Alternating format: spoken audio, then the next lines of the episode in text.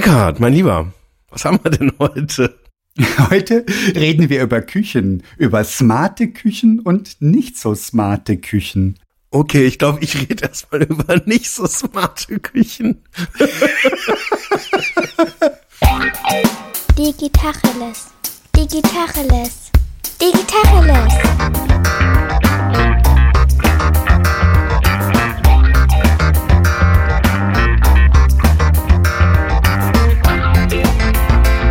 Jens Wehrmann. Und ich heiße Eckehard Schmieder.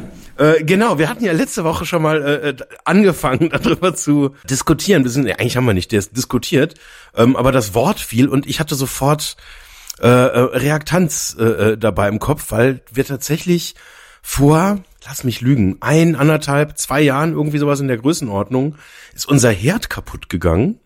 Und äh, dann wollten wir einen neuen Herd kaufen. Mhm. Und ähm, was ich dann so erlebt habe bei diesem Herdkauf, das hat mich echt ein kleines bisschen schockiert, muss ich sagen. Ein kleines bisschen schockiert. Vielleicht auch so ein, so ein großes bisschen. Wenn du noch einen Wäschetrockner gekauft hättest, wäre es ein großes bisschen geworden. Das war so der Gedanke. Nee, äh, ähm, also du hast das ja so gesagt, äh, wir, wir brauchen irgendwie alle Innovationen, wir brauchen die Gadgets und ähm, ich habe genau diese Frage, die du auch ja letzte Woche dann gestellt hast, ich habe natürlich auch gesagt, ja, das gibt's mit App und her damit, gib mir den Herd mit der App. Ähm, so, ähm, und also das erste war, dass der Herd mit der App ähm, nicht verfügbar war, also erst in wenigen Minuten, äh, nee, nicht Minuten, sondern Monaten. Äh, und äh, so ähnlich phonetisch. Ähm, und also unser Herd war halt kaputt und das ist ja schon eine mittlere Katastrophe. Zum Glück war es Sommer und wir hatten halt irgendwie so ein, so ein, so ein, so ein, so ein Outdoor-Möglichkeit, wo wir dann mit so einem kleinen Gaskocher dann draußen halt irgendwie kochen konnten. Aber das musste jetzt halt alles schnell passieren und ein paar Monate warten. Ähm, auf ein Herd mit App wäre jetzt schwierig geworden. Und nichtsdestotrotz habe ich mich dann ja mal kurz damit auseinandergesetzt, was diese App kann. Und da war ich so ein kleines bisschen enttäuscht. Ja, lass mich raten. ja? Nichts oder war es nichts? ja, nee, nee, nee. Also sagen wir mal so, ähm, die Ingenieure haben sich, glaube ich, gesagt, ey, lass uns das doch mal viel cooler machen, lass uns doch mal innovativ sein, lass uns eine App zum Herd machen. ähm, und dann haben sie im Prinzip gesagt, was haben wir denn für Knöpfe am Herd? Und haben gesagt, ja, dann nehmen wir doch die Knöpfe, die wir am Herd haben und machen die Knöpfe in die App. Das ist eigentlich, jetzt, jetzt können wir die Folge schon aufhören. Wir können es jetzt noch versuchen, weiter natürlich zu sezieren, was da jetzt eigentlich los ist. Ähm, ach nee, warte mal, einen gibt's noch. Ähm, sie haben dann gesagt, äh, aus Sicherheitsgründen wäre das ja total gefährlich, wenn man den Herd mit App fernsteuern könnte, ähm, wenn man nicht dabei ist. Deswegen geht die App quasi auch nur, wenn man halt in Sichtentfernung vom Herd, also es ist nicht, es ist glaube ich Bluetooth-Entfernung technisch. ähm, aber es ist also nicht, nicht fernsteuerbar, sondern wirklich, man muss schon also auch beim Herd sein, weil wäre ja sonst doof, sonst kocht ja Topf über und so und dann hat man ein Problem. Dann hat man das so von der Entfernung angemacht, dann kocht, kocht der Topf über. Äh, und dann ja, Riesensauerei, äh, bla bla bla, geht nicht. Deswegen haben dann die für die sicherheitszuständigen anderen Ingenieure gesagt, also liebe Innovationsvertreter, äh, Vertreter, App ist schon gut, aber machen wir mal alles mit Maßen. Und dann ist halt im Ergebnis eine App rausgekommen, die ich weiß nicht, was war der Mehrpreis? Ich glaube so 500, 600 Euro oder sowas für die Funktion, eine völlig sinnbefreite App zu machen, wo ich quasi die Knöpfe drücken kann, die ich halt auch auf dem Herd drücken kann. Ich versuche, ich habe mir das dann so versucht vorzustellen, was mache ich denn dann? Ich stehe dann neben dem Herd und weil ich dann cool sein will, nehme ich halt, drücke ich halt nicht auf den Herd drauf, sondern ziehe mein Smartphone aus der Tasche und drücke halt auf meinem Smartphone rum, damit ich halt dann innovativ bin. Oh, Touché, das könnte ich sein, mit dem Handy in der Hand vorm Herd stehen, fluchend, weil es nicht geht. Und meine Frau sich sanft an mir vorbeischiebend, komm, stell doch einfach hier auf 200 Grad, dann passt das schon. Und ich, nein, nein, nein, ich will das mit der App machen. Genau. Na, ich mach das mir, ich muss kurz das Telefon neu starten. Okay, es sind die Nudeln 14 Minuten drin statt 8. Ist egal. Sind total matschig gekocht. Ist egal, ich hab's mit der App gemacht. Ich bin innovativ. Ja.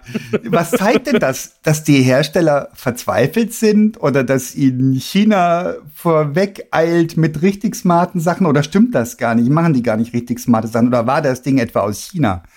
Das du beschreibst. Nee, äh, das war ein ganz sympathischer deutscher Hersteller, also gerne per Sie. ähm.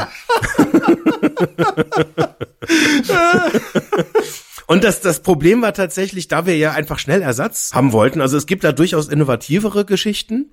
Äh, allerdings ist das dann mit den Einbaumaßen tatsächlich gar nicht so einfach, wenn man das mal eben schnell machen will. Ähm, also wir haben uns dann durchaus auch mit anderen äh, Herstellern auseinandergesetzt, aber das wäre ähm, ein größeres Projekt dann gewesen mit neuer Arbeitsplatte und äh, ähm, dann gibt's ja noch diese Herde, die dann äh, quasi die Dunstabzugshaube gleich integriert haben, aber da brauchst du dann irgendwie noch mal andere Unterbauten, dann hätten wir auch noch mal einen anderen Unterschrank gebraucht und dafür hatten wir einfach irgendwie dann die Zeit in dem Moment nicht und deswegen waren wir quasi auf einen äh, Herd fixiert, der quasi in den bestehenden Einbauschacht halt irgendwie auch reinpasste und ähm, ich glaube tatsächlich, und das ist mir jetzt ein paar Mal schon aufgefallen, dass bei diesem Thema Smart Home, da gibt es irgendwie so ein grundsätzliches Missverständnis, wo, glaube ich, manche Hersteller von Produkten, Apps, Lösungen, Kombinationen aus beidem ähm, denken, wenn sie eine App machen, dann wäre das irgendwie schon smart. Ja. Und wenn ich quasi so, so Sachen so fernsteuern, so, also nehmen wir mal als Beispiel jetzt mal so eine, so eine Beleuchtung. Da kann man ja sagen, ja gut, ich kann das jetzt an- und ausschalten per App, aber das finde ich ehrlich gesagt gar nicht so smart, sondern also für mich wäre es so gerade im Bereich so äh, Smart Home äh, der also da fängt die Smartheit eigentlich da an, wo wir dann über ja Integrationsaspekte reden, wo wir darüber reden, dass das halt einigermaßen intuitiv zu bedienen ist, beziehungsweise was ich dann fast noch cooler finde, wenn man sich überlegt, was ist denn die Bedienung eigentlich und das dann über Sensoren halt so automatisiert, dass man eben sich Dinge erspart, zum Beispiel jetzt halt manuell alles ein- oder ausschalten zu müssen, sondern wenn es halt irgendwie, wenn da eine Intelligenz dahinter ist, dass zum Beispiel eine Lampe, wenn sie nicht gebraucht wird, einfach merkt, oh, ich werde nicht gebraucht, gehe ich mal aus und gehe dann wieder an, wenn ich wieder gebraucht werde. Das empfinde ich als smart, aber eine App, wo ich das dann fernsteuern kann, wo ich sozusagen der Kopf von diesem System bin, das ist nicht smart, das ist einfach nur, ja, remote. Ja. Remote Home quasi, aber nicht Smart Home. Absolut, ja. Also ich habe hier eine, vor mir auf Google eine smarte Fridge Cam. Die heißt übrigens Smarter Fridge Cam. Das ist wahrscheinlich der Cam. Das ist wahrscheinlich äh, damit, äh, um hier dem, dem weiblichen Sexismus vorzubeugen, ist es ein der. Und diese smarte Fridge Cam ist eigentlich nichts anderes. Was heißt ja eigentlich? Die ist nichts anderes als eine als eine Webcam, die man sich in den Kühlschrank reinklebt. Und die ist deswegen smart, steht hier, weil Lebensmittelabfälle vermieden werden, da man nichts mehr doppelt kauft. Also man kann auf dem Smartphone dann in den Kühlschrank reingucken und sieht, was da ist. Wie sie das technisch regeln, frage ich mich allerdings, weil du musst das Ding ja irgendwo platzieren. Und so ein Froschauge wird ja da wohl kaum drin sein, dass du wirklich alle Etagen sehen kannst. Plus das Gemüsefach unten. Nee, muss für jedes Fach eine einzelne Webcam kaufen. Ja, genau. Das läuft schon. Genau, wird für stolze 45,89 Euro verkauft, aber jetzt reduziert. Wie viel? 45,89, aber reduziert für 33,32. Das ist ein Schnäppchen quasi. 33,32, das ist ja ein geiler Preis. Das ist ein geiler Preis, sind 27 Prozent. Und wenn du ähm, da fünf von kaufst und dass du jede Etage eingucken kannst, brauchst du wahrscheinlich auch fünfmal die App. Ich gehe nicht davon aus, dass die so smart ist, die App, dass die mehrere Kameras integrieren kann. Aber das weiß ich nicht. Das ist eine böse Unterstellung. Doch, das kann die bestimmt. Und mit Bewegungsmelder, falls das Gemüse irgendwie Beine kriegt und wegrennt. ja, ist bitter. Das ist alles smart jetzt. Ja. Geht's Alarm oder falls du mal irgendwie das, das, das, das nette Haustier versehentlich einsperrst. Ja. Aber da wird mit dem Begriff Smart ganz ordentlich Schindluder getrieben. Und ich muss gestehen, ich bin da sowas von anfällig für, für alles, was irgendwie eine Bluetooth-Schnittstelle und eine App dazu hat. Ähm, sinnbefreit oder nicht, ich will im ersten Impuls will ich das haben. Ich bin auch derjenige, der bei Ikea in der Lichtabteilung immer bei den Smart Home Sachen steht und immer guckt, was gibt's denn Neues? Und dann ganz wieder ernüchtert feststellt, es geht nur um irgendwelche Farbeffekte in irgendwelchen äh, Glühlampen, die dann ähm, LED-Lampen, Entschuldigung, nicht Glühlampen, Glühlampen war gestern. Ja. Ähm, LED-Lampen drin sind, die man dann wechseln kann mit Fernsteuerung. Das ist so mittelsmart. Genau. Mit 16 Millionen Farben. 16 Millionen ist Minimum, ja. Drunter mache ich's nicht. Ja, ja, ich denke mir dann auch immer, ey Leute, könnt ihr nicht irgendwie einfach drei gute Farben anstatt 16 Millionen so mittelgut? Ja, das ist böse. Aber wie kommt das? Das ist einfach, weil da ist so ein Druck da, ne? Also da bist du Küchenhersteller und denkst, ich mache meine Geräte seit 143 Jahren gleich. Und jetzt kommen sie alle und machen einen mit Smart rum. Da braucht man also ein Telefon angeschlossen, ein Smartphone und dann ist das Smart. Und dabei gingen geile Sachen. Du hast ja schon gesagt, Sensorik wäre ja super. Man kann sich ja wirklich viele Küchengeräte vorstellen. Ja, ich hätte eine steile These, weil ich habe tatsächlich in der Vorbereitung, wollte ich mal ganz kurz nachgucken, weil das ist jetzt ja doch schon eigentlich viel zu lange her, als dass, dass ich da jetzt irgendwie äh, das für sinnvoll erachten würde, da jetzt noch drüber reden zu wollen.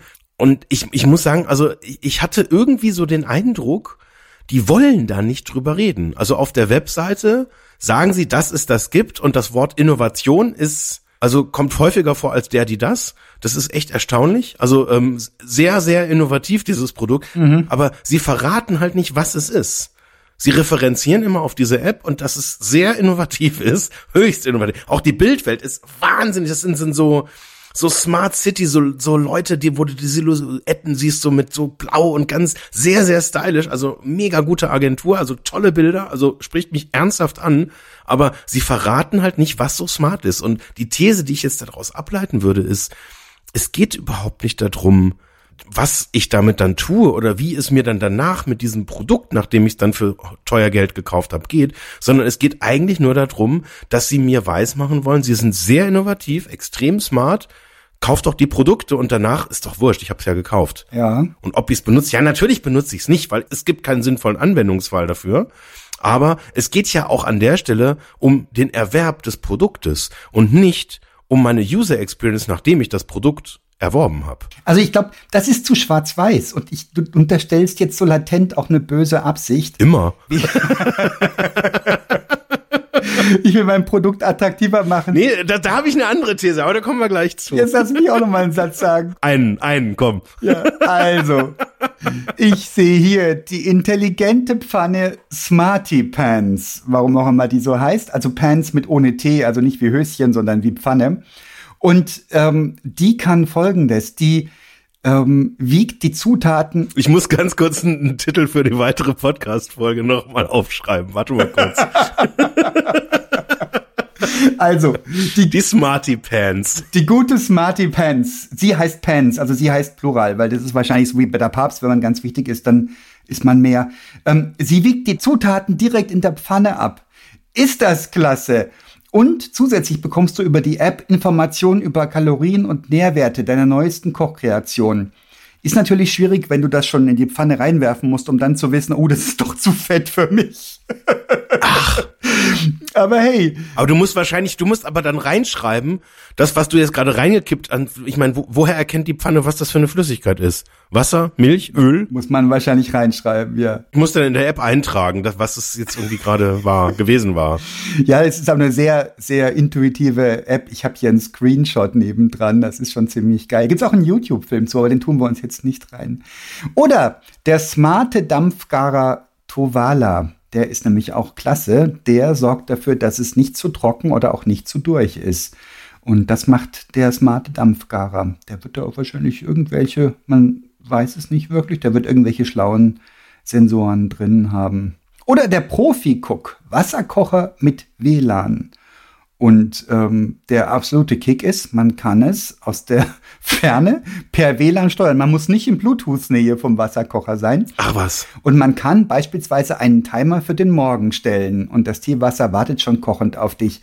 Und das erinnert mich an meinen großen Bruder, der war schon ziemlich findig und vor, war das 40 Jahre her, als er einen Timer an die Kaffeemaschine gestellt hat, damit er morgens, wenn er zu seiner Ausbildungsstelle ging in aller Früh, vorher schon einen Kaffee hatte und den kurz in sich reinwerfen konnte. Das war noch ein mechanischer Timer. Aber hey, das Pro Problem war schon mal gelöst. Ja, ja, aber mit den, mit den guten alten Maschinen ging das ja. Mit so einem modernen Vollautomat hast du keine Chance. Da muss ja erstmal das Betriebssystem hochfahren. Aber mit der guten ollen Kaffeemaschine, da hast du einfach abends das Kaffeepulver reingetan, halt irgendwie deine drei Tassen, die du halt irgendwie kochen wolltest, hast das Ding eingeschaltet, dann die Zeitschaltuhr dazwischen und dann ja. gib ihm. Super. Das ist smart, das ist echt geil. Also jetzt mal, und das ist, meine ich, ohne Zynismus. ich habe die ultimative smarte Lösung für deine Küche. Und zwar ein Salzstreuer, der Smalt heißt. Also Small und Salt. Äh, Quatsch, Sm Smart und Salt. Und Small wahrscheinlich auch drin. Small. Sehr kleiner Salzstreuer ein Salzstreuerchen. Und der ist so geil, denn der belebt die Runde am Tisch mit Musik und stimmungsvoller Beleuchtung. Ist das nicht schlau? Oh mein Gott, 16 Millionen Farben, sag ich nur. Fernsteuerbar per WLAN. Unglaublich schlau, unglaublich schlau. Also gehört schon, gehört schon viel Fantasie dazu, das Smart zu nennen. Aber ja, wenn es funktioniert. Also richtig, richtig schön. Ähm, Küchen ist ein Schmerzpunkt, wenn wo immer du zurzeit das oder in den letzten eineinhalb Jahren das Wort Küche erwähnst, überall im Kollegenkreis, im Freundes-, Bekanntenkreis, überall kochen die Emotionen hoch. Das war ja bei uns letztens auch so. Deswegen sind wir ja zu dieser Folge gekommen. Die können nicht liefern, weil letztens ein Tanker im Suezkanal quergestellt war. Die können nicht liefern, weil Pandemie ist. Die können nicht liefern, warum auch immer, Chips sind nicht da. Ja, Chips, genau. Mhm. Und, Und nicht Kartoffel, ne? Das weißt du. nicht Kartoffel, sondern die Chips waren verquer. Ja, wir sind ja in der Küche, da muss man ja sowas klarstellen. Das ist ganz wichtig. Die Pommes wären durchgegangen. Wobei ich weiß gar nicht, gibt's bei Kartoffelchips auch Engpässe wegen Suezkanal? I don't know. Ich vermute nicht. Nee, die sind durchgegangen. Und deswegen zahlst du jede Summe. Du nimmst jeden Abstrich in deiner Vorstellung in Kauf, nur um die Küche zu bekommen. Wir haben vor geraumer Zeit eine Küche angezahlt für horrendes Geld, die vielleicht im Januar, vielleicht aber auch im Februar kommt, vielleicht aber auch weder noch. Unglaublich. Nimmt man hin. Das klingt nach Tesla, oder? Das ist eine Tesla-Küche. Komm, Hand aufs Herz. Liefertermin Q4. Welches Jahr? Das sagen wir nicht. Das Smarteste an dieser Küche ist die indirekte Beleuchtung. Du hast also so beleuchtete Küchen, so Griffe, so eine Griffleiste. Du hast keine Griffe mehr, sondern das ist so eine Leiste, wo du die, die Finger guten Glaubens dann mal so reinsteckst. Und es ist aber okay, weil es ist beleuchtet. Du siehst, wo du sie hinsteckst, ja. Und dann kann man da Dinge aufziehen. Ui. Das ist nicht, wir haben nicht den Porsche unter den Küchen, sondern den Ford Mo- Mondeo unter den Küchen gekauft. Wenn du verstehst, was ich meine. Und da steckt man mal einfach so seine Hände rein und hofft, dass es nicht wehtut. Ja, Ford, die tun was.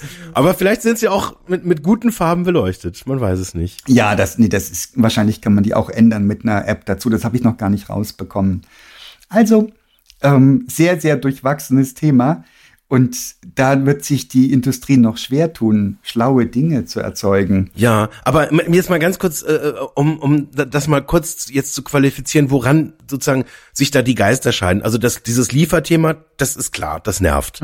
Wenn du willst irgendwie, du, du, du willst eine Küche haben und dann, dann kommt die nicht oder dann kannst du nicht die Sachen kriegen, die du haben willst, weil die halt jeder will und dann sind sie halt einfach nicht mehr da. Also diese Knappheit ist klar. Aber ähm, gibt es jetzt auch inhaltlich irgendwie so diese Diskussion, dass Leute auch so, so wirklich hart genervt sind davon? Inhaltlich im Sinne von? Also, weil mich hat das tatsächlich, ähm, mich, mich macht das so latent aggressiv, muss ich zugeben. Aber das, das ist jetzt irgendwie wahrscheinlich aus so einer, ich komme da nicht so ganz aus meiner, aus meiner Fachlichkeit halt raus, weil ich halt irgendwie, irgendwie denk, wenn, wenn du, wenn du, wenn du smart drüber schreibst, dann musst du auch irgendwie was Smartes reintun. Und das, das ist irgendwie so erstmal so was, was mich abstrakt ein bisschen ärgert. Und was mich tatsächlich noch mehr ärgert, ähm, weil ich es halt an zu vielen Stellen halt einfach auch schon gesehen habe, dass ich so den Eindruck habe, man nimmt sich nicht die Zeit, mal ernsthaft über die Customer Experience nachzudenken, sondern sagt einfach, ja, wir haben halt irgendwie die und die Technologie, ja, wir haben einen Herd, ja, wir haben eine WLAN-Schnittstelle, wir haben App und dann, ja, dann machen wir einfach mal was. Und dann so gefühlt, ohne mal 20 Minuten nachzudenken, macht man dann halt einfach irgendetwas und ist dann irgendwie, ich weiß gar nicht, zufrieden oder einfach hat keine besseren Ideen oder sowas. Und das ist irgendwie so der Punkt, der, der, der mich so, so ein bisschen zum Nachdenken bringt. Warum, warum ist das so? Warum ist das, das, und deswegen fühlt sich das auch so nach so einer, nach so einer Täuschungsintention halt irgendwie an, weil ich fühle mich da getäuscht. Wenn mir jemand sagt, ey, ich habe eine coole App und dann die Tatsache, dass ich mir das dann irgendwie kaufe und dann installiere ich die App und dann merke ich, nee, das ist, das ist Grütze, das brauche ich einfach nicht. Das bringt mich einfach keinen Millimeter nach vorne. Das fühlt sich wie, das fühlt sich wie eine Täuschung an. Ja. Und gerade dadurch, dass ich im Vorfeld nicht ernsthaft aufgeklärt werde, was denn der, der Benefit davon ist, vertraue ich dann auf dieses, ja, es ist, in, es ist innovativ.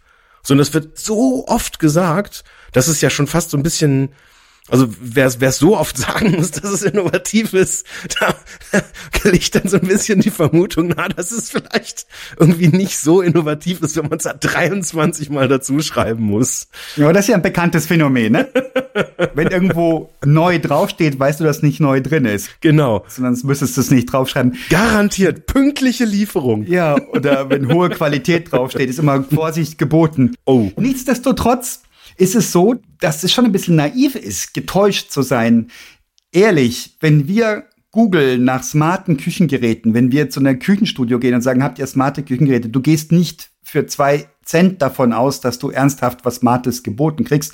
Du weißt, dass das Humbug ist und wir haben uns ja jetzt auch ein bisschen mokiert eingangs dieser Folge über diese Geräte, was sie da anbieten. Du gehst nie ernsthaft davon aus, dass das was ist. Und ich habe große Empathie dafür, wenn ich mal in die Automobilindustrie gucke, dass hier unser unser Bruttosozialprodukttreiber in Deutschland oder einer der wesentlichen.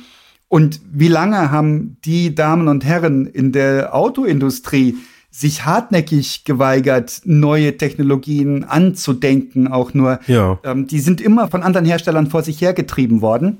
Und die Küchen haben diesen Druck noch gar nicht, den Autohersteller haben. Also sobald mal ein Tesla über den Hof rollt, dann darf man sich in einem klassischen deutschen Automobilunternehmen mal schon mal den Kragen hochstellen und sagen, ui, ähm, möglicherweise sind wir ein bisschen spät dran gerade.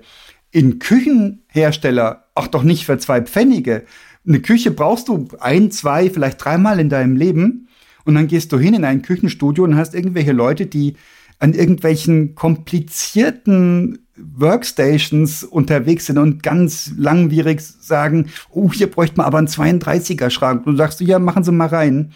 Und dann braucht ihr drei bis vier Minuten, bis dieser 32er Schrank drin ist und dafür hat's woanders was verschoben. Du sagst, da hinten, das sieht aber komisch aus. Ja, das äh, macht die Software so, wenn man hier 32er Schränke einbaut. Und du bist hinterher heilfroh. Also wir haben jetzt unsere Küche, die wir angezahlt haben, wie ich an anderer Stelle bereits erwähnte. Da sind wir drei, vier Mal, viermal bestimmt in einem Küchenstudio in einem Vorstadt von München gewesen und mit einem wirklich sehr bemühten jungen Menschen, der die Software vermute ich mal so mittelgut beherrschte. Ich kann mir nicht vorstellen, dass die Software so schlecht war wie das, wie das, äh, das Erlebnis dieses Küchenplanens. Und wir sind so froh, dass wir irgendwann mal einen Deckel drauf gemacht haben und sagen, Gott, so, so wollen wir sie jetzt haben. Von Smart nicht die Rede. Ich bin froh, wenn sie die, die richtigen Türen mitliefern. Ja. Also, ähm, und, und deswegen, die haben überhaupt gar keinen Druck. Da sind die Chinesen noch nicht. Ja, und sobald die Chinesen kommen, wird's eng. Ja gut, wir reden ja bei Küchen immer, wir haben ja immer eine relativ klare Trennung. Wir haben quasi die, die Küche selber. Ja. Und da gibt's ja auch ein, ein abgefahrenes Spektrum. Also das ist wirklich auch, also das ist eine ganz eigene Geschichte. Ja. Und dann gibt's halt quasi die Hausgeräte. So, und die Hausgeräte, auch das ist ja in, in der Regel erstmal relativ weit gekoppelt und da gibt's einige wenige Hersteller. Mhm. So, und da sind jetzt halt so ein paar Hersteller, die man eher so aus der Smartphone- äh, Landschaft halt kennt, jetzt halt irgendwie auch so in den äh, Hausgerätebereich halt auch eingestiegen. Mhm. Und da, da, da gibt's schon ein paar lustige Sachen, finde ich. Also ich habe da neulich tatsächlich auch mal in so einem Elektromarkt gestanden und dann sind die Kinder auch an so einem Kühlschrank, da stand halt irgendwie Tap Twice drauf und dann haben sie das gemacht, haben so doppelt draufgeklickt und auf einmal ähm, ging halt so eine, wurde das so Hintergrund beleuchtet und hast du quasi so ein in, in so ein Zugriffsfach gehabt, wo du dann quasi gesehen hast über die Beleuchtung, was du da jetzt halt sozusagen drin hast. Und wenn du dann nochmal doppelt drauf getippt hast, dann ist das Licht wieder ausgegangen. Also so ein bisschen so auf Show-Effekt halt gemacht. Mhm. Aber das ist, jetzt wenn wir über, über Smart Kitchen reden, dann sind das ja eigentlich nur die, die Küchengeräte, die überhaupt den Anspruch haben, smart zu sein. Richtig oder falsch? Ja, ich glaube, du hast vollkommen recht. Und das ist bedauerlich genug, weil wenn du die User Experience beeinflussen willst, dann willst du die gesamte Küche verbinden. Und wenn du von einzelnen Geräten redest, also wenn du nicht die Suite von einem Hersteller kaufst, hast du ja kaum eine Chance, mangels standardisierter Schnittstellen, mangels überhaupt Angebots, ähm, die die Dinge miteinander arbeiten zu lassen. Und ein, ein smarter Kochtopf, also einer, der wirklich was kann, der mit dem Internet verbunden ist, wo du Rezepte runterladen kannst und so weiter, der sollte eine Verbindung zum Kühlschrank haben, sonst ist es ja alles nur ein Viertel der Miete. Ja, der Use Case wäre quasi, sagt, ich habe gerade Hunger und dann sagt quasi der Kochtopf oder die KitchenAid oder der Thermomix. Äh, ja, ja, Thermomix, lecker, lecker. Äh, der sagt dann quasi, was haben wir denn im Kühlschrank? Und je nachdem, was du da halt drin hast, in welchem Zustand, sagt er dann, ja, machen wir heute mal, sind halt nur Karotten drin, machen wir doch mal eine Karottensuppe. Wäre doch lecker. Ja. Ja. Oder Karottensalat. Und dann kann ich aussuchen, ob lieber Karottensalat oder Karottensuppe. Oder er findet irgendein Produkt, das bei der Zubereitung mutmaßlich müffelt und stellt schon mal den, den Ablüfter an, während du die Kühlschranktür öffnest. Hätte ich jetzt auch für spannend gehalten. Das gibt's schon. Also Abluft beim Kühlschrank habe ich noch nicht gehört, aber dass der Abluft quasi mit dem Herd kommuniziert, das, das kenne ich, das gibt's schon. Ah, okay. Guck mal an. Smart. Smarter Abluft, smarter Herd. Gibt's eine App dazu? Äh, Versagt. nee, nee, aber eine ziemlich formvollendete äh, äh, Fernbedienung mit separaten Batterien drin. Okay, schön. Ja. Das ist doch ganz zauberhaft, ja. Ja, das ist schön, oder? Fern, äh, extra Fernbedienung. Okay, da wäre aber mal ein, ein echter Ansatzpunkt, ein Hebel für nicht notwendig für Smart, aber für Digitalisierung, wenn ich dazu eine App hätte und nicht die 75. Fernbedienung irgendwo rumfliegen hätte. Wir haben uns einen Küchenablüfter gekauft für teures Geld, der nicht ablüftet, sondern der ähm, Ozon produziert. Das hatte ich erzählt gehabt bei der letzten Folge. Der produziert Ozon und da ist eine Fernbedienung dabei, wo ich vermutete, also das Ding kostet vierstellig, wo ich vermutete, das war ein Witz, da ist irgendeinem Mitarbeiter was aus der Tasche gefallen und das ist da reingefallen.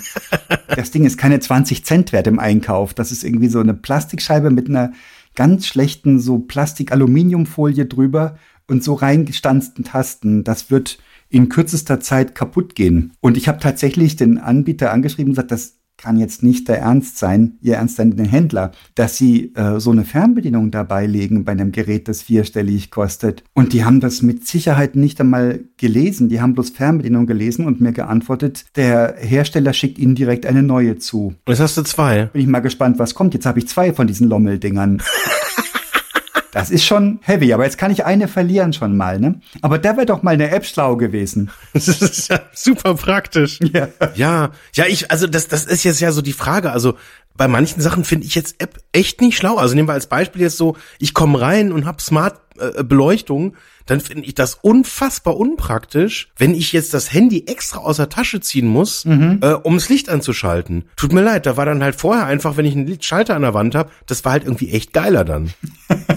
Und dann gibt's jetzt für mich zwei Varianten. Entweder sage ich, wir machen es halt smart im Sinne von, ähm, wir bauen halt einen coolen Schalter ein, der vielleicht sogar, das, das gibt's tatsächlich sogar, äh, ähm, dann ohne, dass ich da ständig Batterien tauschen muss, ähm, einfach per Zigbee mit dem mit der Bridge von dem ganzen System kommunizieren und dann kann ich quasi einfach so, wie ich das immer getan habe, auf den Lichtschalter drücken. Sprich, auch wenn mal Besuch kommt oder sonst was und man irgendwie nicht irgendwie erst drei Semester halt irgendwie äh, äh, Smart Home studiert hat und halt irgendwie da äh, Praxissemester gemacht hat, kann man auch das Licht anschalten ohne Spezialkompetenzen oder erstmal das Admin-Kennwort zu wissen, ähm, was schon mal ganz schlau ist. Oder man macht's halt noch eine Stufe weiter und sagt, ähm, lass uns doch mal gucken, was, was, was wollen wir denn eigentlich? Wollen wir, dass das Licht angeht, wenn ich reinkomme? Und äh, jetzt zum Beispiel Philips Hue, die machen das wahnsinnig schlau, die haben dann so coole Sensoren, die kosten fast nix.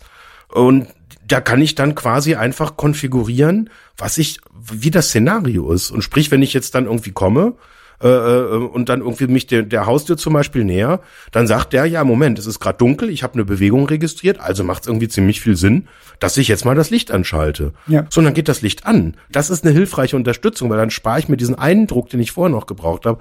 Aber App aus der Hosentasche ziehen, je nachdem, was ich, ich habe vielleicht gerade eine Tasche, weil ich, ich komme ja vielleicht von draußen rein oder sonst irgendwas. Ähm, das finde ich total unpraktisch. Ja. Und ich überlege mir jetzt halt auch gerade jetzt gerade in so einer Küche, also ich finde Fernbedienung nicht gut, aber App, weil vielleicht habe ich die App, äh, mein, mein, mein Smartphone gerade nicht in der Tasche, sondern das lädt gerade irgendwo im, in einem ganz anderen Raum. Dann finde ich das total unpraktisch, wenn ich so einen Ventilator anschalten will, extra erstmal eine App aus der Hosentasche zu ziehen. Ja, ist richtig. Guck, du hattest jetzt Zigbee erwähnt und da gibt's ja auch wunderbare Möglichkeiten, sogar programmierlos ähm, Home, Smart Home Devices zu verbinden und Funktionen zu gestalten, Workflows zu gestalten. Aber hey, die Wahrheit ist, das ist jetzt für uns ein Ding, was wir uns angucken, weil wir in der IT unterwegs sind. Und das ist aber weit entfernt vom, vom Endverbraucher. These ist, der ganze Smart Home Markt und ganz spezifisch nochmal smarte Küchen, von denen wir heute sprechen, ist weit, weit, weit von irgendeiner Reife entfernt. Das sind die allerersten Experimente und da bin ich völlig bei dir, wenn du dich da verprellt fühlst, das geht mir genauso, weil da kaum noch jemand auf die Idee kommt, wirklich was Cooles zu bringen, weil der, die Begrifflichkeiten schon alle völlig verbraucht sind. Wenn alles smart ist, was irgendwie ein Stromkabel hat, dann wird's schon eng, finde ich. Smarter. Noch smarter, genau. ja, ist bitter. Also bleibt dabei, ähm, ist in den Kinderschuhen dann noch nicht einmal diese Technologie, der hat noch nicht einmal Kinderschuhe an, die kann nichts, die kann noch nicht einmal gehen, wird nur behauptet, wird einfach nur behauptet und verdirbt ein bisschen die Erwartungshaltung. Und ja, es hält uns ja auch niemand auf, mein lieber Jens, dass wir zu einem Küchengeräteanbieter gehen und sagen, Leute, wir machen jetzt mal einen schönen Workshop und gucken mal, wie hier User Experience optimiert werden kann. Ja. Da will ich mal die ganzen Wenns und Abers äh, erstmal entgegengeworfen kriegen. Ja. Und ich bin sicher, da hätten wir auch keine schnellen Antworten drauf, was die dann sagen würden. Ja, also ich glaube tatsächlich, ähm, das ist ja generell halt irgendwie so ein Trend. Ich meine, früher haben wir Projekte gemacht, weil irgendjemand gesagt hat, mach ein Projekt. Mhm. So, dann haben wir irgendwann, nächste Stufe, sind wir dann weitergegangen, haben gesagt, okay, jetzt denken wir in Produkten.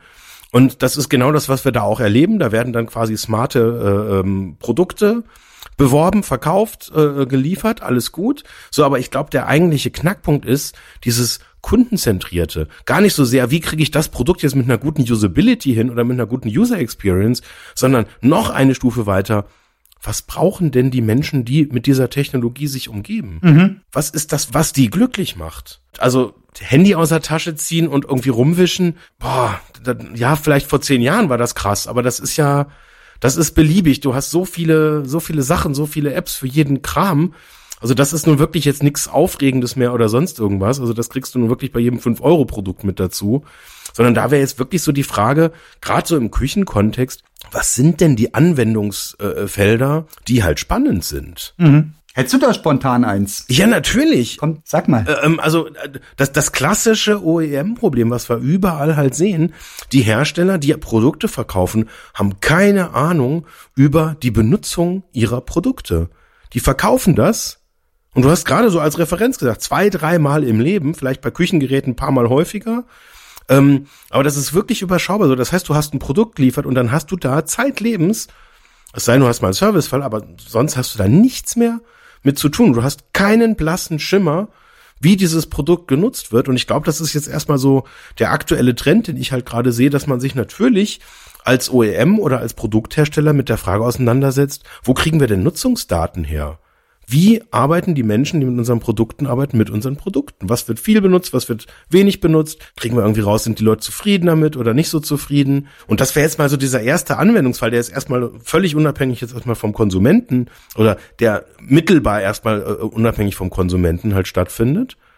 Aber das wäre jetzt tatsächlich so mal so, so, so ein erster Punkt, dass man mal rausfindet, wird das benutzt? Verstehen die Leute? Das sind die happy? Ja, ja, da hast du vollkommen recht und da weiß ich, da habe ich Insiderwissen von einem Hersteller von Küchengeräten. Und da weiß ich, dass die Kollegen, die sind ja nun wirklich alles andere als dumm. Das sind schlaue Leute, die diese Sachen machen. Und die hadern beim Sammeln von Anwendungsdaten mit den europäischen Datenschutzgesetzen und ganz speziell nochmal mit der DSGVO in Deutschland. Und da weiß ich, dass die über ihre chinesischen Niederlassungen gerne Daten sammeln, weil da in China eine nicht nur eine andere Rechtslage vorherrscht, sondern auch dies, das Verständnis davon, dass man Daten von sich preisgibt, überhaupt völlig unkritisch gesehen wird. Also die machen das eben mhm. und finden das gut und freuen sich dann über, über bessere Produkte.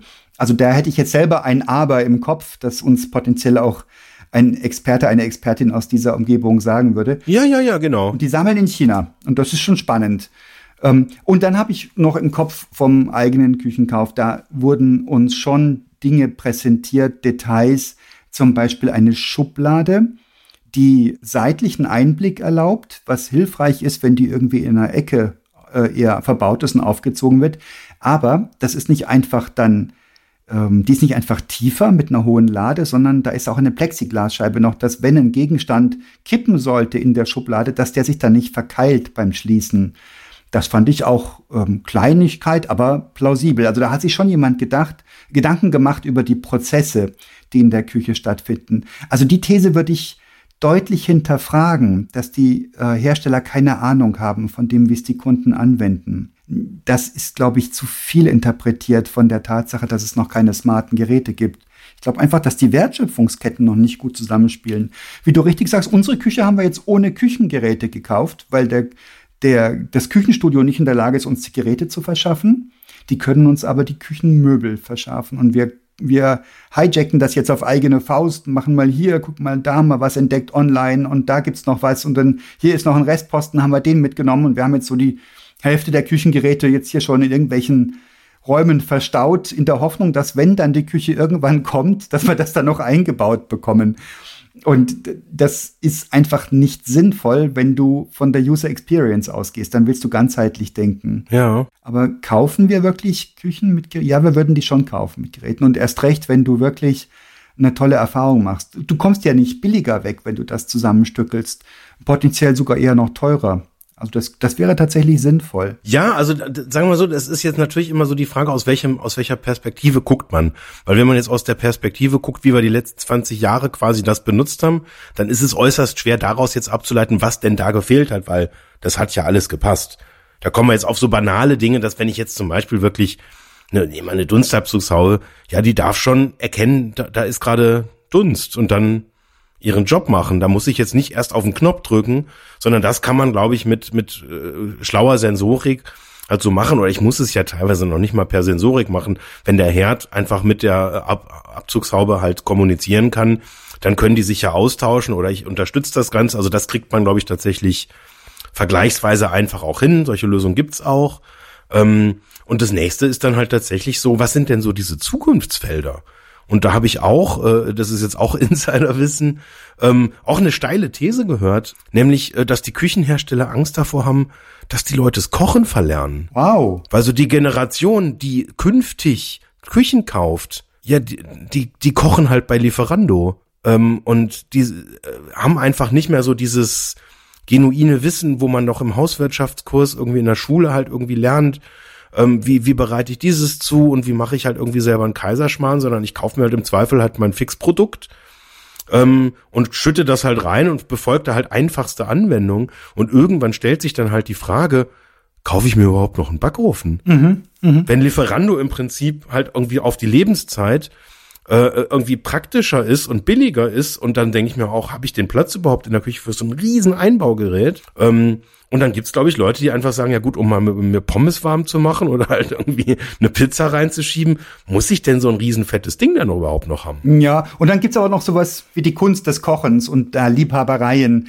Da gibt's auch Leute, die das, das zelebrieren und die Partnerschaft oder auch ähm, flirten, damit verbieten, dass sie lecker kochen. Und das könnte sowas werden in so einem Szenario, das du beschreibst, so wie heute eine Shellac, äh, nicht eine Shellac-Platte, eine Vinylplatte auflegen. Shellac ist eine, eine Etage zu tief gegriffen.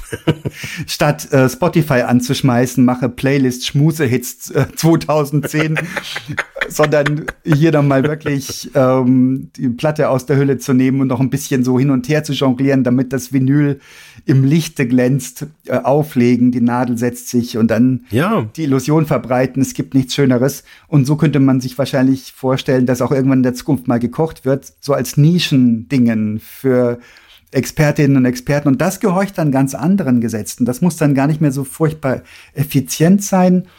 Das darf dann zelebriert werden, das darf Zeit kosten. Vielleicht ist das sogar dann besonders schick, wenn das ähm, irgendwie auch noch Retro-Appeal gibt weiß ich nicht. Aber da, das würde ich ja trotzdem für eine gewagte These halten, dass man nicht mehr kochen wollen würde. Ich glaube, da sind wir noch weit entfernt. Ja, ist nicht meine These. Also das ist einfach jetzt quasi. Wollte ich gerade sagen, hat diese Insiderquelle irgendeinen Zeithorizont genannt oder, ähm, oder war das einfach so eine These, eine reine Projektion, man weiß es noch nicht? Äh, ja, also sagen wir so, es, es gibt natürlich schon Agendas, auch bei den großen Herstellern, woran man gerade arbeitet. Mhm. Und jetzt gerade dieses Thema ähm, eben auch einfach in die Wertschöpfungskette halt auch reinzukommen. Das sind natürlich schon Themen, über die man sich gerade Gedanken macht. Und das, das hat natürlich jetzt auch was mit der Marktakzeptanz zu tun. Und ich meine, klar, im Moment ist wahrscheinlich so der gängige Tenor, erstmal zu sagen, ja, es gibt so ein Aber, nämlich ich gebe nichts preis von mir. Mhm. Das hört halt exakt in der Sekunde auf, wo wir nicht darüber reden, ähm, dass ich was hergebe, sondern mir halt irgendein Produktversprechen halt irgendwie gibt. Nimm Facebook. Jeder macht mit und alle sagen, oh, es ist so böse und die Datenkrake. Ja, aber ich benutze es. Und wenn die sagen, ja, du, da, darf ich alles von dir wissen, dann sage ich, ja, ja, klar. Also bei WhatsApp, ja, ähm, alles raus damit. Kannst alle meine Kontakte an. Oder wo war das hier bei, bei Clubhouse? Da musste ich mein gesamtes Adressbuch, mein vollständiges Adressbuch an einen amerikanischen Server übermitteln. So, und was machen wir? Wir sagen, boah, Clubhouse, geiler Scheiß. Wollen wir mitmachen? Alles scheiße, komm, ich druck's euch aus, ich faxe euch noch zu. Ist egal. Ich schick's euch per Post, aber ich will bei Clubhouse mitmachen. Und sobald man uns auch nur so ein klitze, klitze kleines bisschen Produktversprechen gibt, da hören wir sofort auf über Datenschutz zu sagen. Das ist immer eher so, ähm, so ein Thema. Und ich glaube, wenn, der, wenn da jetzt irgendwie, keine Ahnung, mir jemand jetzt die Milchflatrate halt irgendwie auf fünf Jahre mitverkauft mit meinem Fernseher, äh, mit meinem Fernseher sag ich schon, mit, mit dem Kühlschrank und quasi das, das Milchfach überwacht wird und einfach der mir sicherstellt, dass da einfach immer vom lokalen Milchmann halt irgendwie die passende Milch halt irgendwie einfach vor der Tür steht, wenn es halt droht leer zu werden, weil ich halt Bock auf frische Milch habe, die einfach vom regionalen milchverarbeitenden Bauern erzeugt wird, zack, dann, dann, dann sage ich da ja klar, ähm, WLAN-Passwort eingeben und, und her damit, kostet irgendwie 15 Euro im Monat und glücklich sein. Sowas. Ja, also grundsätzlich gebe ich dir recht, bei Clubhouse ganz spezifisch, ich habe tatsächlich das für so dreist gehalten, dass ich mir die Mühe gemacht habe, ein altes iPhone nochmal nochmal auszumotten und ähm, einen eigenen Login zu kreieren, wo genau ein Kontakt in der Kontakteliste war, nämlich mein eigener. Sonst hätte ich, glaube ich, da gepasst an der Stelle. Und ich freue mich darüber, weil das war ja eine Woche später schon wieder deutlich abgeflacht und vier Wochen später kannte keiner mehr diesen Begriff überhaupt. also das passt schon. Aber grundsätzlich ja, das ist ja ein Phänomen, das wir überall beobachten. Wenn der gefühlte Nutzen groß genug ist, dann schlagen wir alle Bedenken ins, äh, wie sagt man das, wo schlägt man das hin? Wenn man Bedenken hat. Ich habe den Begriff vergessen. Das ist, das fängt jetzt an, dass irgendwie die Sprichwörter nicht mehr so treffsicher kommen von dir. Da müssen, wir müssen uns doch vorbereiten. Ich glaube, das ist irgendwie. Oder ich bräuchte einfach nur eine Sprichwörtersammlung. Die 200 besten Sprichwörter. Da schlagen wir mal ein Ei drüber. Sehr schön, sehr schön. Moment zum Kreativwerden. Smarte Sprichwörter. Ja. Ja, ja. Aber jetzt mal nochmal aus einer anderen Perspektive ganz kurz betrachtet. Ich meine, du bist jetzt ja gerade in, e, exakt in dieser Situation, dass du jetzt quasi wirklich dich damit auseinandersetzt und auch gerade du bist im Kaufmodus, oder? Mhm. Gibt's irgendeine Experience, irgendein Ding, wo du sagen würdest, wenn du jetzt irgendwie, wenn die, die, die Fee kommen würde und du drei Wünsche in deiner Küche frei hättest, was, was, was gibt's irgendwas, wo du sagen wirst, das wäre der absolute Clou? Ja. Sag mal. Brauche ich keine drei, da reicht mir eins. Meine Frau muss damit zufrieden sein. oh Gott. Ich passe mich dann an in der Küche. Ich passe mich an, aber ähm, ich könnte es nicht ertragen, wenn wir versöhnt Geld eine Küche da drin haben und meine Frau sagt, also wir haben uns jetzt doch falsch entschieden bei der Oberfläche, wir hätten die andere nehmen sollen. Ich habe eine super Idee. Boah, da überlege ich jetzt gerade, ob ich direkt ein Produkt draus mache oder ob ich es jetzt einfach sagen soll. Ach, mit changierend oder was? Wie der, wie der neue BMW, den sie vorgestellt haben. Nee, nee, nee, nee, noch viel krasser. Ein WLAN-Blocker. Dass einfach in der Küche kein WLAN mehr funktioniert. Oh. Das wäre ein geiles Produktfeature. Mit welchem Ziel? Dass du keine Rezepte mehr angucken kannst auf dem iPad, während du kochst. Nein, die Familie kommuniziert wieder miteinander. Es drücken einfach nicht mehr alle auf ihrem blöden Smartphone rum und du kannst quasi einschalten, irgendwie über eine App natürlich. Äh, wobei, da müsste man noch klären, wenn das WLAN nicht funktioniert, muss ich aus dem Haus gehen, um die, das WLAN in der Küche wieder auszuschalten, äh, einzuschalten. Äh, keine Ahnung, ist noch nicht so ganz durchdacht, die Idee, aber, aber das wäre ein cooles Feature. Da merkt man schon wieder, dass du in anderen ähm, Umständen lebst, also deutlich weniger beengt als wir. In unserer Küche würden wir nicht essen wollen zu fünf, dazu ist die Küche deutlich zu klein. Das ist tatsächlich ein Arbeitsraum bei uns. Aber ja, dieser WLAN-Blocker wäre, hätte auch den Charme. Ich könnte ja einfach bei der Fritzbox den Stecker ziehen. Das wäre ja kein Ding. Dann ist ja WLAN platt. Aber das würden mir meine Kinder nie vergeben. Da würde ich also keine ruhige Minute haben, bis der Stecker wieder drin ist und das Ding hochgefahren ist. Also Stecker rein plus zehn Minuten. Und wie, wenn du aber einen Raum hättest, der per Definition schon kein, kein WLAN erlaubt, das würden die Kinder nicht so in Frage stellen. Sie würden ja damit aufwachsen und dann wäre das wunderbar. Ja, es müsste noch mehr sein. Es müsste irgendwie so, nee, es müsste das WLAN unfa also so, dass das Handy nicht auf Mobilfunk umschaltet, sondern dass, das, dass es so langsam ist, dass man einfach richtig schlechte Laune beim Benutzen bekommt. Also kein Blocker, weil ich meine, das hilft ja nichts. Dann geht das Handy einfach per 4G, 5G, 6G äh, rein und äh, äh, dann ist wieder alles so wie vorher, wahrscheinlich sogar noch schneller als über den normalen Heimanschluss. also bei uns zumindest. Wir wohnen ja in München, da ist das noch nicht so schnell. Eine WLAN-Beschleunigung, das wäre geil. So lokale Rezepte, das quasi in der Schublade so per USB-Stecker so versteck, versteckte Rezepte drin sind und ich dann mit so einem Kabel das dann auf dem Spezialdisplay, was sehr teuer ist natürlich, äh, anzeigen kann. Ohne WLAN. Ja, aber um deine Frage nochmal seriös zu beantworten, was ich mir wirklich vorstellen könnte, das wäre so eine Wandfläche oder eine Schrankoberfläche, eine Schranktür mit einem Touchscreen drin, eine Kamera obendrauf und ein Sprach Ausgabemodul und ein Assistent, der wirklich was drauf hat, der wirklich was kann, nicht dieses Alexa-Gedöns und, und Google Home-Gedöns. Ja. Und jemand, der mich beobachtet, eine Kamera, die mich beobachtet, meine Gänge interpretieren kann. Jetzt ist er schon zum dritten Mal bei den Pfannen, also offensichtlich findet er nicht die, die er braucht. Und ein Gerät, das eben dann auch lernt. Wenn ich sage, doch, ich gehe hier immer dreimal zu den Pfannen, weil das ist mein Ritual, wenn ich äh, irgendwie meine, meine Buletten anbrate, dann will ich, dass mir das Gerät das lernt, dass mir das, mich das unterstützt und mich warnt im Voraus, mir vielleicht Vorschläge macht, das beobachtet, wenn ich den Kühlschrank öffne und die Kamera ist so angebracht, dass sie reingucken kann oder es gibt zwei, drei Kameras, die, das ist ja nur auch kein Aufwand. Ja. Und guckt in den Kühlschrank rein und sagt, heute wäre doch mal ein Omelette angesagt mit Sojamilch, ganz lecker vegan.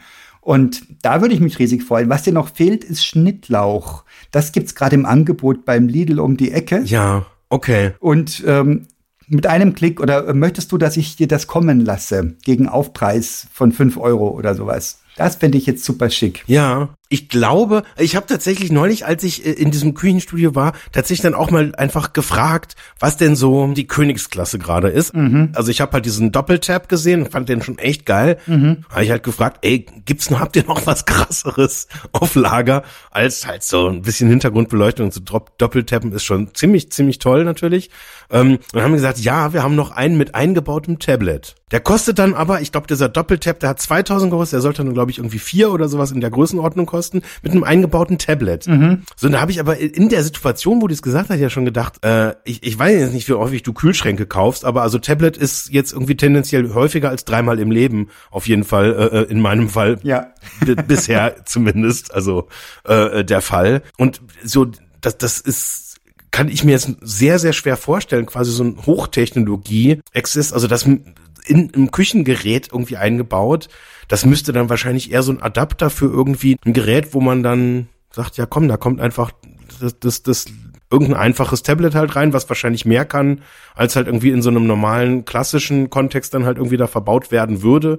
Und dann sind wir halt dann im Prinzip doch wieder so auf diesem klassischen System, dass dann halt irgendein x-beliebiger Anbieter, der im Zweifel gar nicht so viel mit der Küche selber zu tun hat, halt einfach eine richtig gute App auf dem Tablet deiner Wahl halt macht. Weil ich meine, ganz ehrlich, ob das jetzt in die, in den Schrank eingebaut ist oder ob du dir jetzt halt irgendwie für dein iPad halt irgendwie eine Halterung baust, dass das dann halt gut aussieht, dass du das dann quasi am Schrank be benutzen kannst. So praktisch ist es jetzt ja nicht, wenn es da ist, also das kannst du auch irgendwo hinlegen. Ne? Ist Unsinn. Naja gut, du hast fettige Finger, kannst draufdrücken und das musst du nicht extra sichern. Das ist schon okay, aber ich bin völlig bei dir. Also nur ein Tablet reingebaut ist Unsinn. Auch eine App würde nichts bringen. Du brauchst auf jeden Fall die Verbindung zur Sensorik und idealerweise mit mehreren Geräten und vielleicht sogar mit einer Kamera, die den Raum überblicken kann und, und deine Bewegungen äh, erfassen kann und verstehen kann, wo du da unterwegs bist und was du da treibst. Sonst wäre es witzlos. Aber auch da würde ich nur eine Schnittstelle brauchen und kein eingebautes Tablet, weil das würde ich, wie du schon sagst, ja alle zwei Jahre austauschen wollen, ja. weil es schneller, besser, schlauer geworden ist und äh, weniger Strom verbraucht und was auch immer. Und ähm, das das halte ich schon für eine Totgeburt, da so ein, so ein Tablet reinzuschweißen. Ja, ja. Also glaube ich auch, das ist dann halt irgendwie eher so, wenn, wenn es jemand dann unbedingt will, also sie hatten es auch noch nicht mal vorrätig mhm. und haben auch nicht irgendwie äh, ernsthaft signalisiert, dass das irgendwie auch Sinn ergibt, weil ich glaube, das haben sie auch noch nie verkauft und das ist halt so, So, wenn, wenn dann irgendwo so ein Verrückter kommt, ja, gib mir einfach das teuerste, was ihr habt, dann hat man davon dann auch noch so ein Produkt in der Schublade. Aber ich glaube, das ist dann auch, wenn es ganz, ganz selten genutzt wird, auch nichts, wo dann wirklich richtig ernsthaft weiterentwickelt wird, sondern da, da, da lacht man wahrscheinlich dann so als Hersteller auch drüber und sagt, ja, okay, cool, gibt's ein paar Idioten, die das halt irgendwie gedacht haben, dass es halt cooler wäre. Aber das ist es dann am Ende, glaube ich, gar nicht. Ja. Was machen wir mit der Erkenntnis? Jetzt gehen wir zu einem Küchengerätehersteller und sagen, hey, wir machen mit euch einen Ideation-Workshop. Wir finden jetzt raus, was für Produkte sinnvoll wären, laden dazu noch zwei, drei klassische Hausmänner und Hausfrauen ein, die viel Zeit in der Küche verbringen und viel Meinung und Laune haben. Wir stellen eine Musterküche hin oder bespielen eine, die da ist und sagen, jetzt sagt uns doch mal, was für euch ideal wäre. Man könnte sie richtig kochen lassen und beobachten und zu jedem Zeitpunkt befragen, was machst du da gerade und warum? Warum gehst du jetzt gerade zum dritten Mal zu dieser Schublade? Was hat dir da was könntet ihr diese Wege sparen oder gehst du diese Wege gerne oder was auch immer. Das wäre alles sehr, sehr, sehr spannend. Lass uns das machen. Ja, machen wir. da kommen bestimmt lustige Sachen bei raus. Ja. Schnellere Pferde zum Beispiel. nee, schneller, schneller schneidende Messer. Das habe ich mir schon ganz oft gewünscht, dass mein Messer einfach schneller schneidet. Da gibt's doch bestimmt auch eine App für oder so, so ein Bluetooth-Knopf im, im Messer einfach, im, im, im Küchenmesser. Mir würde es reichen, wenn die einfach immer scharf wären. Oder ein Küchenmesser mit eingebauter Pflasterschublade, dass wenn ich mich mal schneide, dass ich dann nicht erst immer ein Pflaster suchen muss. Und dann geht automatisch, wenn Blut, der, der Blutsensor Blut leckt sozusagen, geht die Klappe auf und es fällt ein Pflaster hin und dann kann ich mich direkt verarzten. Smart. Eine neue Interpretation von Bluetooth. genau. Bluetooth. Genau, wenn die Zähne mal wieder bluten. Ähm, ja, haben wir gelöst, würde ich sagen, das das Problem, oder? haben wir gelöst. Also ich würde nach diesem nach diesem Durchgang sofort einen Ideation Workshop mit uns zwei Kaspern hier buchen, weil da kann ja nur richtig cooler Kram bei rauskommen. Und ich werde die geordnete Küche wieder abbestellen, weil ich im Nachhinein dann doch enttäuscht bin. Second Thought. Ich koche einfach direkt auf dem iPad. Ich bestelle mir so eine App, die einfach das iPad unfassbar stark erhitzt und dann kann ich da einfach ein Spiegelei drauf braten. Das ist doch super. Und das kann man auch gut abwischen. Da ist ja kein Knopf mehr drauf. Das ist total praktisch. Aber nur beim iPad Pro. So viel Zeit muss sein. Eieieiei. Schwer bei dem Thema ernst zu bleiben. Warum eigentlich? Naja, weil es dann doch nicht so wichtig ist und weil es eigentlich grotesk ist, wie man sich bei einem relativ wenigen wichtigen Thema doch so viele Leidenschaften leistet. Und irgendwie ist es vielleicht doch wichtig, weil man ja doch Zeit verbringt. Also ich stelle fest, mir ist es total wichtig, dass meine Kinder das gerne essen, was ich koche wenn ich irgendwie irgendwas Neues probiert habe und sie mögen es nicht. Das macht mich total fertig. Oder wenn sie einfach gerade keinen Hunger haben und sie essen das nicht, was sie sonst gerne gegessen haben, das macht mich total fertig. Und wenn sie dann essen, dann frage ich 50 Mal, hat es geschmeckt, solange bis mein Mittlerer sagt, Papa, jetzt reicht's. Und das hängt natürlich mittelbar auch mit der Küche zusammen, ne? Also, dass ich da genügend Raum habe, um unterschiedliche Pfannen zu machen. Ich, hab, ich bereite immer mehrere Gerichte gleichzeitig zu, weil immer mindestens eines der Kinder das gerade nicht ist, was ich für die anderen zubereite und deswegen mache ich immer mehrere gleichzeitig. Das klingt jetzt so, als wäre ich ein Superstar-Koch. Das sind sehr rudimentäre Dinge, die ich mache. Einfach und lecker, behaupte ich immer. Und trotzdem viele Sachen immer gleichzeitig, damit die alle zufrieden sind. viel muss es sein. Lecker und viel. Aber da kommt vielleicht das her, dieses leicht irritierte. Es ist doch völlig unwichtig, ob eine Pfanne beim Mehl reinkippen, das, oder beim Öl reinkippen, das Öl schon abmessen kann oder nicht, weil ich kann es ja in Gottes Namen vorher messen. Ähm, und sich dann drüber aufregen, dass sie das nicht richtig macht oder dass das smart genannt wird, versus das, was ich in der Küche erlebe. Und hier sind wir bei dem Anwendererlebnis. Was mir wichtig ist, die Küche muss mich einfach nur darin unterstützen, meine Kinder zum Lächeln zu bringen, satt und zufrieden zu lächeln. Und alles, was dahin geht, ist gut und was nicht dahin geht, ist mir wahrscheinlich egal, weil ich es so hinnehme, weil ich so gewohnt bin. Ja, das hat jetzt irgendwie leider schon fast wieder Schlusswortcharakter. ich hätte jetzt gerne auch noch drei, vier Stündchen weiter diskutiert. Da kommen tolle Ideen mal raus. Also wie gesagt, wir mal in die Shownotes machen wir quasi direkt den Kauflink für den Ideation Workshop rein. Dann kann man das Gespräch quasi in Richtung eines kleinen Obolusses einfach weiterführen. Gute Idee. Danke, mein lieber Jens. Super, Eckert, das hat Spaß gemacht. Mach's gut. Tschüss. Tschüss.